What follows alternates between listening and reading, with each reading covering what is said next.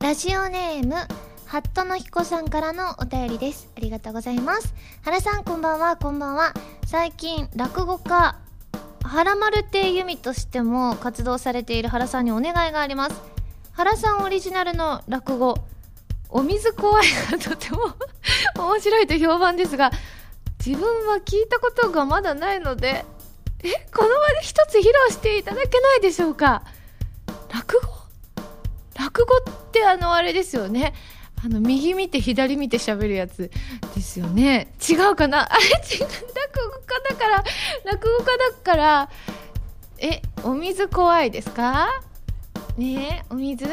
お水怖い。あ私のね有名なあの落語ですね。わかりました。ちょっとね私って落語家ではあるんですけどあの人の落語見たことないんですごいオリジナリティあふれる落語だと思うんですけれどもまあ原丸亭由美としてやった「お水怖い」参りたいと思います。こんにちは。こんにちは。あお水おいしいですね。しいですね。えっとお水美味しすぎて怖いですね。お水美味しすぎて怖いですね。怖いけどでもいっぱい飲みますね。飲みます。あいっぱい飲むと体に良くないんですって。お水怖いですね。でもいっぱい飲みましょうね。というわけで今週は原由美のお水怖いラジオ。改めましてこんばんは原由美です。原由美のまるまるラジオ略して原丸このラジオは毎回皆さんのお便りによってタイトルを変えるというちょっと変わった内容になっています。落語ってどどうやって見れるんでしょうね。だってなんて言うんだろうあのそういうあの歌舞伎座みたいなところに行ったら見れるのかしらね。ちょっと私はテレビでね落語をやってるとこあんまり見たことないんですけれども。ん？何ですか？寄席に行ったり CD 借りたり。寄席っていう会場があるんですか？あ会場のことを寄席という。なるほど。じゃあ落語を専門にやっている会場があってそこだったら見れるってことですね。なるほど。ね全然想像つかなくて。でもなんとなくあの座布団の上にあのいる人が着物を色とりどりの着物を着ててでそれで右見て左見て話すイメージでしたが合ってましたでしょうか？ちょっとねいろいろ勉強しないと何が来るかわからないですね。元ネタは「まんじゅう怖い」という演目？まんじゅう怖いってどういう話なんですかね？あありますよ。暇を持て余した町の者が数名集まりそれぞれ嫌いなもの怖いものを言い合っていく。雲蛇アリなどという中に一人いい若い者がくだらないものを怖がるとは情けない。世の中に怖いものなどあるものかと嘘吹く主人公がいる他の男が本当に怖いものはないのかと聞くと嘘吹いていた主人公はしぶしぶ本当はあると白状する。では何が嫌いなのかと念を押され主人公は小声でまんじゅうとつぶやく主人公はその後まんじゅうの話をしているだけで気分が悪くなったと言い出し隣の部屋で寝てしまう。残った男たちはあいつは気に食わないからまんじゅう攻めにして脅してやろうと金を出し合いまんじゅうをたくさん買い込んで主人公の寝ている部屋へどんどん投げ込む。目覚めた主人公は声を上げひどく狼狽してみせながらもこんな怖いものは食べてしまってなくしてしまう。うますぎて怖いなどと言ってまんじゅうを全部食べてしまう。えーと、一部始終を除いていた男たちは主人公に騙されていたことに気づく。怒った男たちが主人公をなじりお前が本当に怖いものは何だと聞くとこの辺で濃いお茶が一杯怖い。じゃあ欲しいものを言ってたってことですか？ああなるほど。え落語ってそんなお話なんですね。なんかなんかちょっと すごいお話ですね。ねなんかそれで1本分ってことですからね。へえちょっと落語っていうものがそんなものなんだということを初めて知りましたけれども。ね恒例のねちょっとフリートーク的なものをしようと思うんですけれどもなんかね最近ね痩せたって言われることが多くてあのーメールでおどんさんもくださってたんですよ。最近お痩せになったように見えますって。なんでなんですかね？本当に謎なんですよ。あのーバースデーライブの時までにちょっと絞ろうみたいなので絞ってでもその時はあんまり言われなくてその後になってすごい痩せたって言われるようになったんですよ。でもバースデーライブまでしかそういうなんか頑張ってこうちょっとねあの食べ過ぎないようにしようっていうのはやってなくて最近は本当に食べることを普通にしていたのでなんでなんでしょうね。でもなんか年齢的なこともあるのかなって思いました。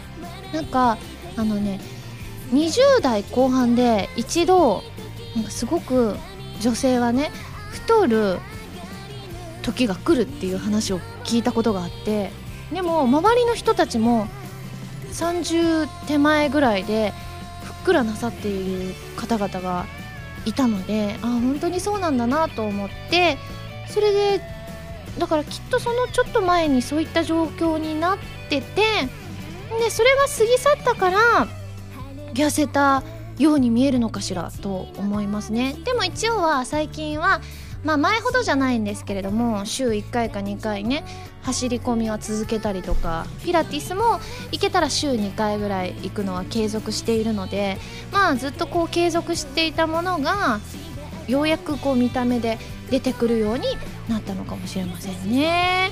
まあ当分はなんかこうねライブとかもありませんし痩せなきゃっていうのはないので当分は自由に食べる期間にしたいなというふうに思います。ではメールご紹介していきましょう。えっ、ー、と南風パワーさんです。ありがとうございます。ハラミこんばんはこんばんは。2月21日のハラマルラジオの登録お疲れ様でした。自分も定員70人という激戦の中参加できたことを光栄に思います。今回の登録はハラミーが浅見リリス役で出演したトリニティセブンとのコラボということで作品で共演したウッチーこと内田彩ちゃんとスワちゃんこと諏訪彩香ちゃんをゲストに迎えてとても賑やかな収録でしたね。はらまるラジオ2回目のウッチーと事務所の後輩でもあるスワちゃんとの掛け合いはウッチーにリエションのモノマネをおねだりする甘えん坊なハラミーやスワちゃんにどう考えてもわさびが入ってるお寿司を食べさせる厳しいハラミー先輩など普段のハラマルではなかなかお目にかかれないハラミーの一面が顔を出してて面白かったです。一見しっちゃかめっちゃかな内容でしたがちゃんとゲストの見せ場を作ったりしてハラミーのメインパーソナリティとしての手腕が遺憾なく発揮された進行で見ていて全然だれる場面がなく感動しました。今回は特別企画メインの登録でしたが今度はぜひ普段のコーナーメインの登録も、えー、開催してほしいです。とても楽しい時間でした。ありがとうハラミーといただきました。ねあのー、このわさびがあの最後の1個で残ってたじゃないですか。でもねなんか後で皆さんにお手紙いただいたらそのわさび入りのお寿司がちょっとねわさびが入ってる分盛り上がってたらしいんですよね。でも私たちから見たらそれが全然わからなかったので最後にね1個だけ残った段階でまだわさび入りが出てないってことはスタッフさんが優しくってわさびの量を少なくしすぎて私たちもうすでに食べてるのに気づかなかったのかなってちょっとやばいって一瞬思ったんですけれども。ねだから一瞬最後こうね2つ残った時に私が取った方がこれって取った方が若干わさびが見えてたんですよ。はこれ私あの取った後だったのでやっぱ変えるってできなかった。できないというかしなかったんですけれどもあ私わさび入り取っちゃったかもなんていう風に思ってたら普通に入ってたわさびがちょっと見えてただけだったっぽかったんでしょうね。で結局すわちゃんがねえわさび苦手だって言ってたのに ねわさび入りのねお寿司食べてましたけれどもすごい。でもねうっちーとねえすわちゃん3人で公開録音をお届けして「はらまるラジオ」を聞くのが初めてですって方もねこの70人の中にいらっしゃってですねまあねそれを機にね「はらまる」をね聞いていただけたら嬉しいなというふうに思うんですがかなり激戦だったということでですね本当に参加してくださった皆様応募してくださった皆様ありがとうございました。にもですねあのその日その後あったねトリニティのイベントの感想などもいただきました、えー、12ギルケンさんノラルさんなどなど他にもたくさんいただきましてありがとうございます。では続いてハンドルネームヒレさんです。ありがとうございます。ハラミこんばんはこんばんは。2月22日のライブブルーレイイベントに参加させていただきました。イベントの最初に落選された方も多いと聞き当選した上に席も2列目だったので本当に運が良かったです。このイベントがライブ以外の初イベントでしかも近距離ということもあり緊張していましたがハラミーが登場してからはいつも通りのふわふわした癒しオーラ全開の雰囲気になり緊張もほぐれてイベントをまったりした感じで最後まで楽しめました。イベント前までは近距離イベントの敷居を高く感じていましたが今回のイベントに参加して今後もハラミーの近距離イベントに参加できる機会があれば参加していきたいなという気持ちになりましたといただきました。ねちょうど翌日にライブブルーレイのイベントがあったんですけれどもこの日もねリクエスト方式にしたんですよね。歌う曲を。3曲まるまるリクエスト方式にした気がします。今まではあのシングルとかのね発売記念イベントだったからそのシングルに入ってる曲2曲は必ずなんか決めといて最後残り1曲をリクエストとかにしたりしたんですけど今回3曲とものリクエストだったのでドキドキしたんですけれどもあのことごとくねあのリハーサルする曲がねリクエストされないんですよね。その日リハーサルしたのが「プレイスオブマイライフでちょっと声出しをしてあと何でしたっけね。あ「ライツ・イン・ザ・スカイ」とかあとなんだろう。あブルームーンとかちょっとねなんかこうまあブルームーンはね歌詞自信あるんですけれどもなんかちょっと入りとかが難しい曲とか歌詞が間違いがちな曲とかをねいつも優先的にリハーサルするんですけど案外言われないんですよね。いや本当に何が来るか分かんなかったりするのでドキドキするんですけどこれがね本当ねあの好評なんですよ。なので続けられる限りで続けたいなというふうに思います。その他ですねこのブルーレイのイベントの感想リオン P さんホイップさんゆきてさんえなどり不足さん田原さんるきちゃんりゅうさんまささん赤たぬきさんはしぴーさんなど他にもたくさんいただきました。ありがとうございます。続いてしーちゃんです。ありがとうございます。ハラミこんばんはです。こんばんはです。愛して登録お疲れ様でした。ぬごろさんやラブリーエプロンあずみん IT ポリスハラミを生で見れてすごい興奮しました。特にすごかったのはラブリーエプロンであずみんが作った黒豆納豆やフルーツミックス等が入った特製ちらし寿司を食べたハラミがすごくかっこよかったです。またヌーヌーが弓だけに背負わせないぜと思ったのか後から特製ちらし寿司を食べた行動に義を感じました。ヌーさんすげえと書いてありますね。いやー本当にね。あのフルーツミックスの部分は食べなかったのであのちょっと下に埋まってたので食べなかったんですけれども上の唐辛子がすごい効いててですね。ねえすごい衝撃を受けたんですけれどもまあ愛して登録久しぶりだったりしましたしあとはね「ワンステップという曲がその愛しての曲にありましてですね私はその曲がもう大好きだ大好きだってずっと言ってるんですよね。ある種あのなんだろうあの個人名義で初めてあの作っていただいた曲がワンステップだったんですよ原由美として。でまあ今までキャラクターソングしか歌ってきてなかったのでから初めてコンペというものをしてその時もね20曲ぐらいかな20曲ぐらいの中から1曲目に入っていたワンステップに恋をしましてですね。ねえそれ以来なかなか歌う機会はなくてもその時に初めてあの作曲の宮崎誠さんの曲を歌わせていただいてそれ以来すごく大ファンになったのであの自分のね最近の CD でも宮崎さんにねあのお願いして作っていただくことができたりしてそういった意味でもね私としては思い出深い一曲なんですよね。たらまた何かの機会にねこの曲も歌えたら嬉しいなと思います。その他ですね登録の感想ニャラさんエッフェル塔さんたかしスイッチさんタコツボ軍曹さん新海さん星さんゆずんさんロケッツさんよしきさんからいただきました。皆さんありがとうございます。続いてガムさんです。ありがとうございます。ハラミこんばんはこんばんは。ハラミーのブログを覗いていたら中学の旧友にあったみたいですね。中学の友達と何年も縁が続いているという状況がとても微笑ましくそして羨ましく思います。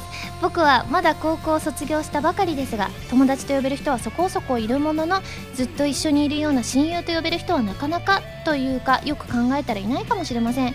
大学生になったらハラミーとハラミーの旧友のような大親友と呼べるような一生ものの友達を作りたいそう思うような記事でしたといただきました。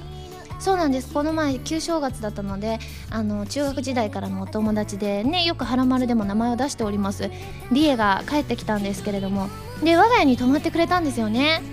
今度はなんかあのうちって来客用の布団があるんですけどでもリエが来るとあのよくねあのリエが泊まってくれてたから日本にまだいた時に。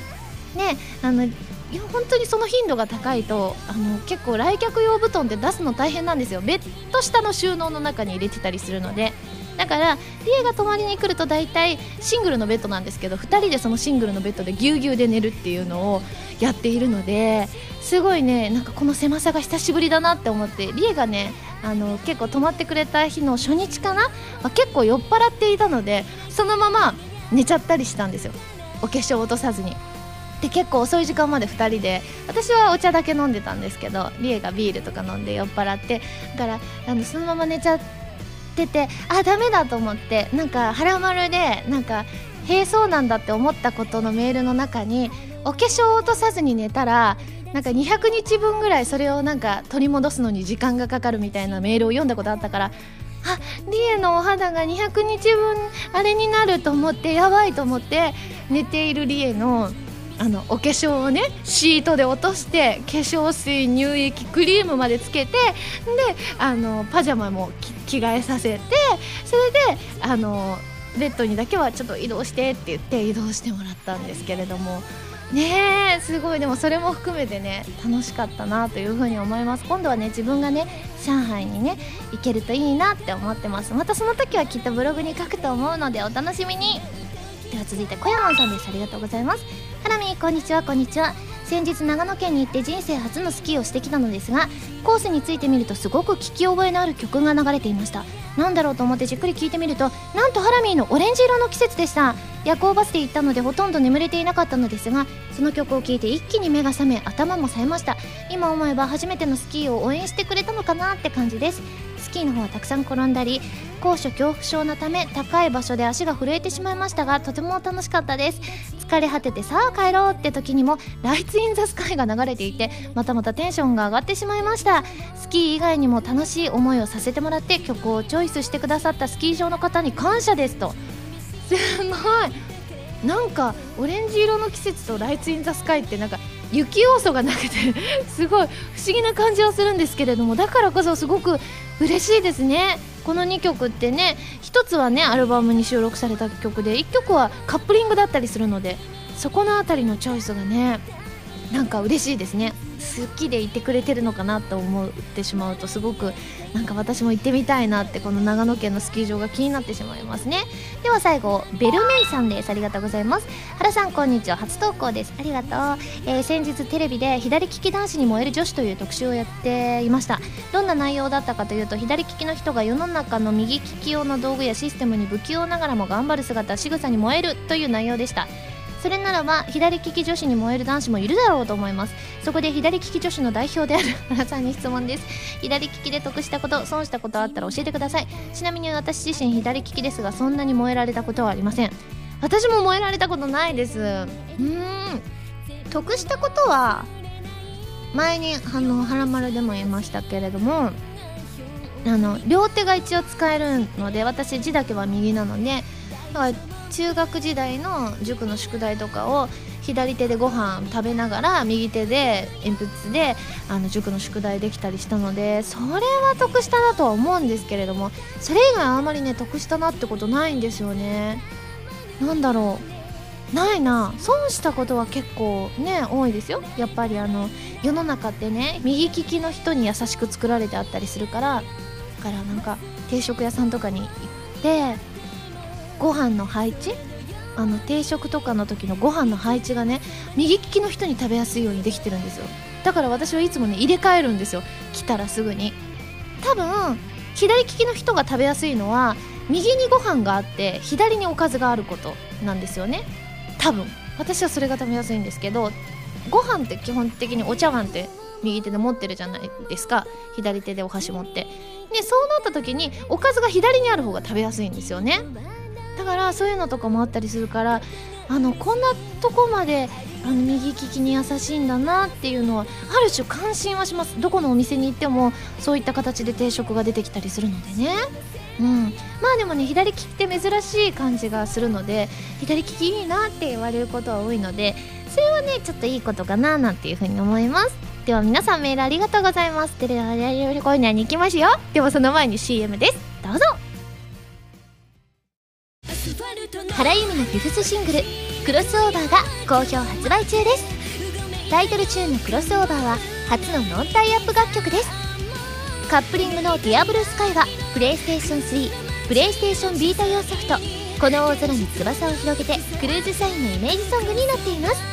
DVD 付き版にはクロスオーバーミュージックビデオも収録されています。皆さんぜひ聴いてみてくださいね。こんばんは原由美です。ゲームやエンタメの総合情報サイトファミツー .com では私のアーティスト活動の情報をどこよりも早くお届けします。もちろん「はらまる」も配信中ですよ。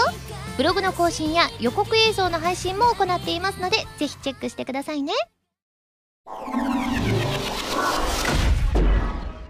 弓手段。このコーナーは全国各地の名産など私原由美が実際に食べて皆さんに広めていくコーナーです。今回も名産をいただいて最大で星3つまでで採点させていただきたいと思います。それでは今回のメーカーをご紹介します。今回メールいただいておりましてゆぐドラ P さんです。ありがとうございますえつぶやの木花、えー、丸いアーモンドガレットにホワイトチョコレートを挟んだ洋菓子で噛むたびにほのかに甘味とカラメル風味の、えー、アーモンドの香りが口いっぱいに広がります。ホワイトチョコのお菓子といえば白い恋人が有名ですがこちらも美味しさには引けを取りませんよといただきました。ではですねこちら今早速開封したいと思います。よいしょ。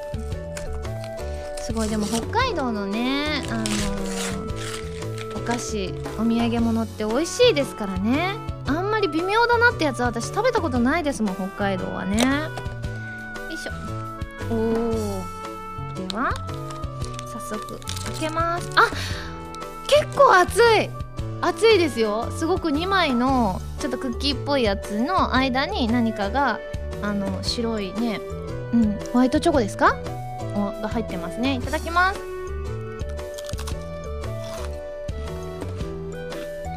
あ美味しい。うん。なんか甘みが程よくてあとすごい本当にね外側のこのね茶色いやつがね香ばしいですね。なんかねなんか洋風なんだけどちょっと和風な感じも感じられますね。何でしょうね。うん。あアーモンドの感じが入っているのかもしれませんね。うんうん。しい。うん。これ美味しいですね。ホワイトチョコもね薄いのでちょうどいいですね。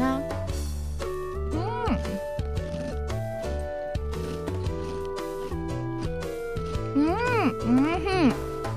アーモンドガレットって言うんですね。うんうん。あー美味しい。これはいいですね。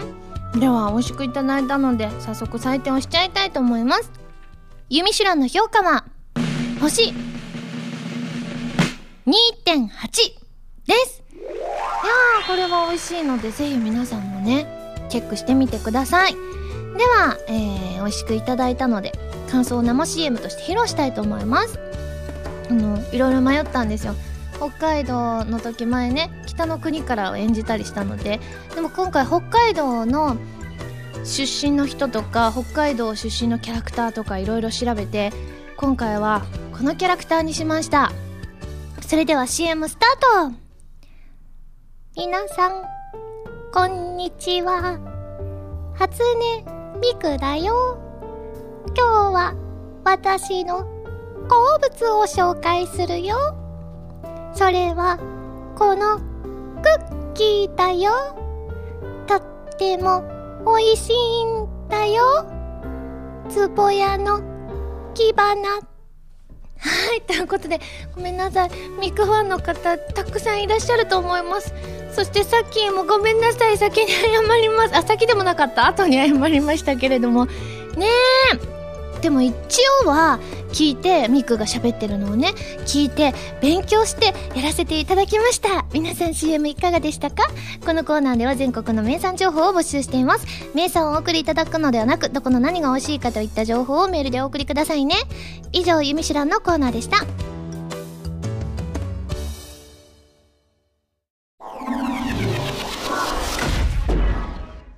まるおたこちらのコーナーは普通のお便りから特定のテーマまでいろいろなお便りを募集して読んでいくコーナーです。募集していたテーマはこちらの3つです。1回だけ超能力が使えるとしたら何が使いたい？そしてイラスト連想ゲームのヒントをください。そしてミッドナットさんから頂いたへえそうなんだと思ったことです。まずですね超能力から参ります。こちらもつくろさんです。ありがとうございます。ハラミこんばんは。こんばんは。1回だけ超能力が使えるとしたらですが虫が絶対に寄ってこない超能力があればすごく嬉しいです。自分もハラミと同じく虫がかなり苦手で小さな虫でしたらまだなんとか大丈夫なのですがある程度大きさのある虫だと近づくのさえもダメで見るとなっても距離を離してでしか見ることができないぐらい虫が嫌いです。ですがこの超能力があれば一生虫に悩まされることなく安心で快適な生活が送れること間違いなしだと思います。特に G なんてできることならもう一生見たくないですからね。本気でこの超能力が欲しいですといただきました。私も欲しい。ねえ。いやでもなんかねここ最近ずっと虫って冬だから見なかったじゃないですか。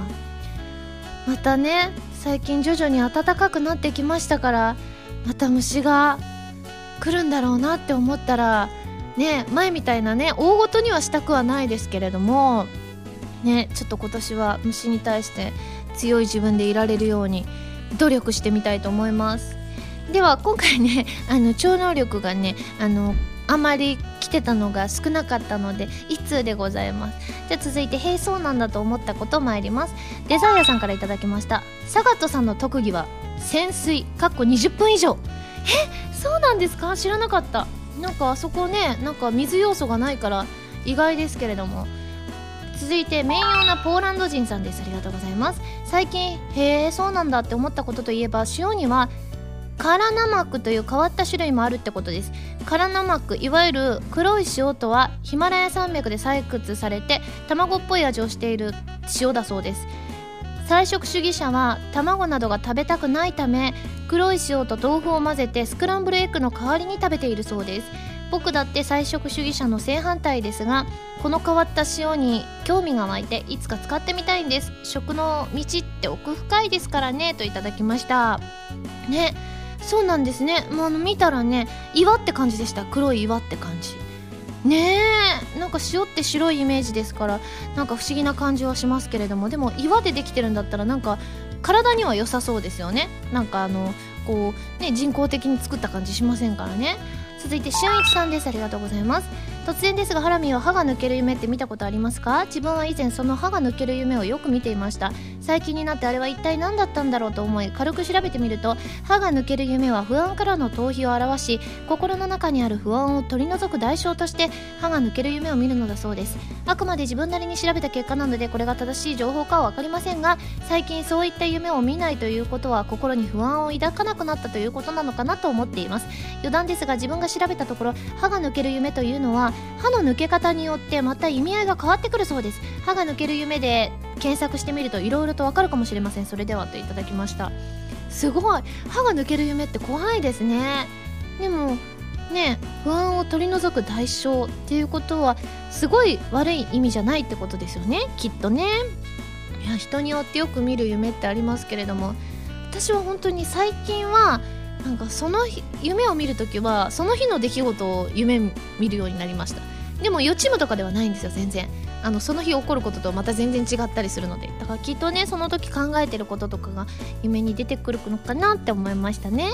では続いてみのりんさんです。ありがとうございます。ハラミこんばんは。こんばんは。最近変装なんだと思ったことですが画鋲のことを推しピンって言ってるのは大阪だけだと知りました。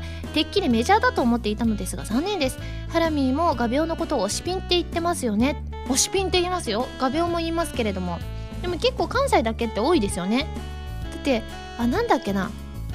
サシって言わないんでしたっけ？ね。あの定規のこと。定規っていうのがこっちの人でしたっけね？あなるほど。今ね補足していただいたんですけども。定規はこっちでは言うけど、まあ、物差しっていうのはこっちで言うそうなんですけども。結構サシって普通に言ったりとかはしますね関西人はね。じゃあ続いて三河ナンバー P さんです。ありがとうございます。原さん御用達の王将でもメニューにある天津飯という料理。実は日本で生まれた中華料理らしいんですよ。すごくないですか？だってどう考えても中華料理なのに日本が生み出したって私天津飯大好きじゃないですか。なんかすごい誇らしいですね。ねだってカップラーメンも日本で初めてできたじゃないですか。すごい美味しい私が大好きなものたちは日本で作られてるっていうのはすごい誇らしいことですね日本人としてね。では最後イラスト連想ゲームのヒントをください。参りますね。今こちらスケッチブックございます。おもつくろさんですね。ありがとうございます。えっ、とハラミーがとてもお世話になっている方です。続いて女性の方です。3かわいい。4ただ可愛いって言われると恥ずかしがったり怒っちゃったりします。ああもうもうあの方しかいません。今日の打ち合わせでもねちょっと雑談の中でお話が出ました。じゃあちょっと可愛く書かないといけません。可愛いですからね。えっ、ー、とあれ？いきますよ。でも最近ね前髪をねあのー、伸ばしてらっしゃるじゃないですか。あれがねすごくね素敵だなって。私あの短い前髪のがあの最高に似合ってらっしゃるってずっと思ってたんですよ。でもなんか案外長いのを見てみて素敵って思いましたね。あまたでも少女漫画みたいになってもう結局みんな同じ顔になっちゃうんですよね。よいしょ。これもねあのはらまるブログとかできっとご覧いただけると思いますのでね。よいしょ。じゃあちょっと前髪長いバージョンのねご本人を書く機会ってもうね今まであまりなかったと思うんで。あらかわい。いあーかわい。いいいですねこれ。あかわいい。すごくかわいいできてきた。はいかわいいかわい。いよし。はい。じゃあここ横に名前書いとこうかな。あさみさん。今回のねあのイラスト連想ゲーム1個目は簡単でしたね。前回ね全然できませんでしたからね。続いておのきさんです。ありがとうございます。楕円や四角とお好きな形をまず2つ書いてください。じゃあ楕円と四角。それを線でつなぎ両端に先の曲がった棒を書いてください。それを線でつなぎ両端に先の曲がった棒を書いてください。先の曲がった棒って何でしょうね。最初に書いた形の中に楕円を入れたら完成です。えなんだろう。え これ絶対違う。なんだろう。メガネみたいに見えますけれども答え見てみます。これでメガネの完成です。合ってた。すごい変な形になってるけれどメガネだそうです。合ってました。わーい。じゃあ続いて高須スイーツさんですね。ありがとうございます、えー、食べ物です。お店でだいたい6個1セットで売られています。全体的に茶色いイメージです。中に具が入っています。地域によってはこのお店が密集していることもあります。これも分かりますよ。関西人の私なら。あバランス悪く書いちゃった。あーん。これはたこ焼きです。私も大好き。最近食べてないな。あれ？餃子？そうなの？嘘？え？たたこ焼き前回書いたそうです。書書きました。え？でもでもでもでもこれだけ聞いたらねえたこ焼きも大いにありですけれども餃子って6個1セットなんですね。なるほど。王将とかも言われてみたら多分6個ぐらい1人前入ってるかもしれませんね。わあ最後だけ間違えた。残念。はいということで皆さんありがとうございました。では募集するテーマをおさらいしたいと思います。まず女性が思わず惚れてしまいそうなホワイトデーの渡し方。惚れてしまいそうな皆さんのイメージで結構です。そして大喜利でございます。ハラミー最大のライバル原由美さん。その正体は？えー、何をしている人なのかその実態を教えてくださいね、えー、続いて星さんからいただいたメール。パン派かご飯派かなど、えーと、ハラミーに答えてほしい2択の質問じゃあ整理しますと女性が思わず惚れてしまいそうなホワイトデーの渡し方。ハラミー最大のライバル原由美さんその正体は？そしてハラミに答えてほしい2択の質問でございます。えー、あとですね、あの、久しぶりに、あの、自炊がね、あの、1年間の沈黙を破りね作らせていただいてそれがブログに紹介されてますので早速ね次のねメニューをねこれで一応メニューは全部消化したことになってますので違えばね違うよって送ってくださいね。ということで新しいメニューをご紹介します。マサさんです。ありがとうございます。えー自分はご飯物の中ではカレーが特に好きなのですがカレーといえば家庭料理の定番メニューですよね。市販のカレールーを使用すればお手軽に作れますしこだわればスパイスを自分好みに組み合わせて作るなど作り方もいろいろです。そして作りすぎてしまった時もアレンジすればカレーうどんやカレートリオなど別のメニューにも利用できるお料理ですよね。ということでカレーをリクエストしてみようと思うのですがいかがでしょうか？ということでなので次回はカレーを作りたいと思います。今回はねあのきっと1年間空けずにあの作れると思いますのでぜひぜひそちらも楽しみにしていただきたいなと思います。マルオタではテーマのお便りからそれ以外のものまでいろいろなお便りを募集していますよ。どしどしご応募ください。以上マルオタでした。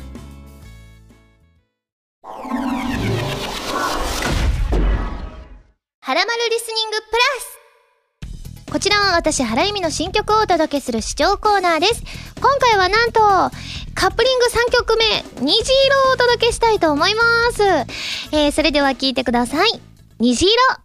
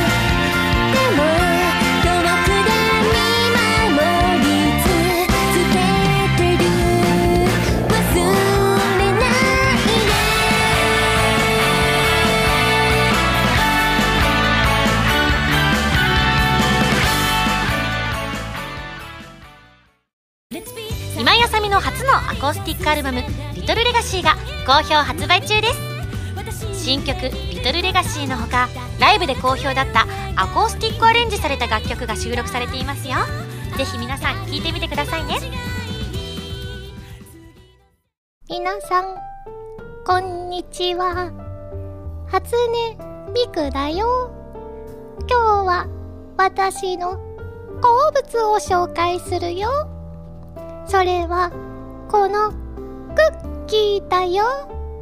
とっても美味しいんだよ。つぼやの木花。ピックアップファミ通ニュースこのコーナーは、はらまるを配信しているファミツー .com に掲載されたニュースを私、原由美がお届けするコーナーです。今回ピックアップするニュースはこちら。戦乱神楽エスティバル VS 少女たちの選択が秋葉原と目黒のラーメン店とコラボ。おっぱいラーメンで話題のあの店舗も。マーベラスは2015年3月26日発売予定のプレイステーション4プレイステーションビータ用ソフト戦乱神楽エスティバル VS 少女たちの選択について秋葉原の人気ラーメン店4店舗と目黒にあるおっぱいラーメンで話題のラーメンバースナック居酒屋とのコラボレーションを決定した。ということでございましてすごいですよね。こう神楽のねあのこういうコラボ商品って今まで何度か見たことあるんですけどやっぱりこのねねチリトマトパイフェスラーメンとかすごいですよ見た目が。ねこれ卵ですかね？卵でそれ作ってるんですかね？ちょっと見たらキャって恥ずかしくなるようなそんな見た目にもなっているんですけれどもでもとっても美味しそうです。すごくあのメニューのね数も多いですのでぜひ皆さんねあのこちら3月7日から4月5日までやっているということなのでですねぜひぜひ皆さんこの記事をねチェックしてあの気になった方はぜひ食べに行ってみてください。以上ピックアップファミ通ニュースのコーナーでした。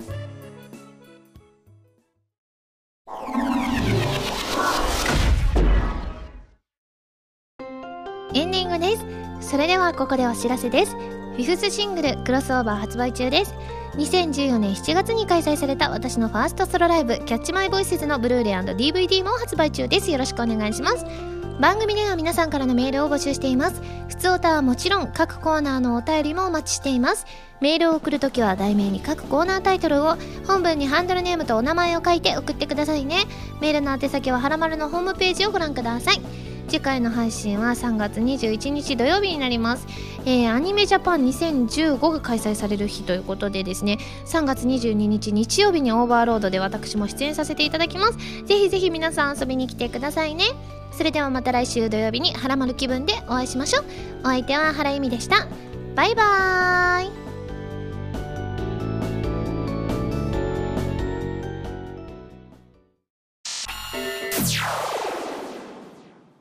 緊急告知。羽田空港国際線増便1周年を記念して2015年3月28日土曜日から29日日曜日の2日間24時間のイベント羽田インターナショナルアニメミュージックフェスティバルが羽田空港国際線ターミナル施設内で開催されます。その中で深夜に開催される DJ イベントリアニメーションでハイレゾ楽曲が視聴できるウォークマン展示スペースが用意されるんです。そしてこのスペースでなんと私の楽曲も聴けることが決定しました。わー。い、えー聴ける楽曲はなんとハイレゾ音源のクロスオーバーディアブルースカイ虹色の3曲でございます。視聴場所は国際線ターミナル4階にあるティアットスカイホールのエントランスホールです、えー時間はですね27日23時から翌朝6時、えーそして28日23時から翌朝7時となってて本当に遅いですけれども皆さんねあのお近くに住まわれてたりとかあのそういう場合とかねなんかあのちょっと興味あるなって方はね遅いんですけれどもぜひぜひ聞きに来てくださいね。ちなみにもしかしたら展示に関して追加情報があるかもしれないのでぜひイベント公式ホームページなどをチェックしてください。間違えてね成田空港に行ったらね全然場所違いますからね注意してくださいね、まあ、ハイレゾの音本当にいいのでぜひぜひ体感してみてください。そしてそしてはらまるのゲストとしてアッキーこと長谷川あきこちゃんが来てくれることになりました。なのでアッキーへのメールを募集します。期限は3月17日火曜日の23時59分までです。いっぱい送ってくださいね。